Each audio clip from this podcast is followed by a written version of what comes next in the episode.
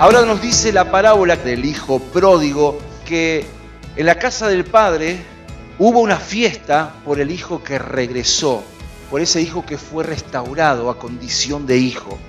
Y se habla de alegría en el cielo que es causado cuando los que vuelven a la casa del Padre, habiendo estado en la casa del Padre, vuelven y hay fiesta, hay regocijo. Y resulta que toda esta alegría no es por los que estamos en la iglesia. Hay gozo cuando un pecador se arrepiente, dice la palabra del Señor, y también hay gozo cuando uno de los que estando en el camino del Señor vuelve a su camino, al camino de Dios. Entonces, la gran fiesta de Dios que quiere hacer es con toda aquella gente que le conoce, pero que se han apartado, no por nosotros, que estando en la iglesia seguimos al Señor de cerca. Justamente es allí donde nosotros tenemos que apartarnos de todo egoísmo. ¿Por qué? Y porque muchas veces pensamos, ah, qué injusto que es Dios, ¿no? Hace una fiesta por aquel que estando en la iglesia se alejó y ahora regresa. Y porque yo estoy años y años en la iglesia no me hace ni una fiesta.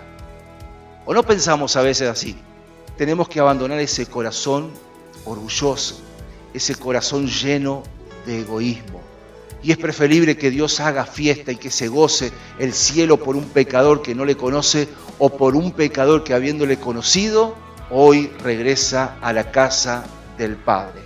Ahora Jesús quiere entonces hablarnos a todos los creyentes que somos en este caso los hermanos mayores, que somos los que estamos en la casa, que funcionamos como el hermano mayor entonces de esta parábola que Jesús enseñó. Pero el Señor quiere que cambiemos también de ser hermanos mayores a tener el corazón del Padre, a tener una actitud de amor, una actitud de interés por aquel que se ha apartado, una actitud de búsqueda. Imagínate si el que estaba en la casa era el hijo mayor y le daba la bienvenida a aquel que se había ido. Me imagino que este hijo mayor hubiera empezado a recriminarle, a hacerle pregunta, tal vez sin saludarlo, sin abrazarlo, y le hubiera preguntado, ¿qué haces acá? ¿Para qué volviste? ¿Qué querés también ahora malgastar la parte de mi herencia? Imagínate cómo se hubiera sentido ese hijo menor al recibir estas palabras de juicio. Lamentablemente, muchas veces nosotros también accionamos como este hermano, este hermano mayor. Pero Dios quiere que recuperemos o que tengamos este corazón de padre, que al ver al regresar su hijo, tal vez no le dijo ni una palabra, solamente lo abrazó, lo besó, le puso vestido nuevo, anillo nuevo, porque había fiesta, porque el que se había perdido había regresado a la casa de su padre.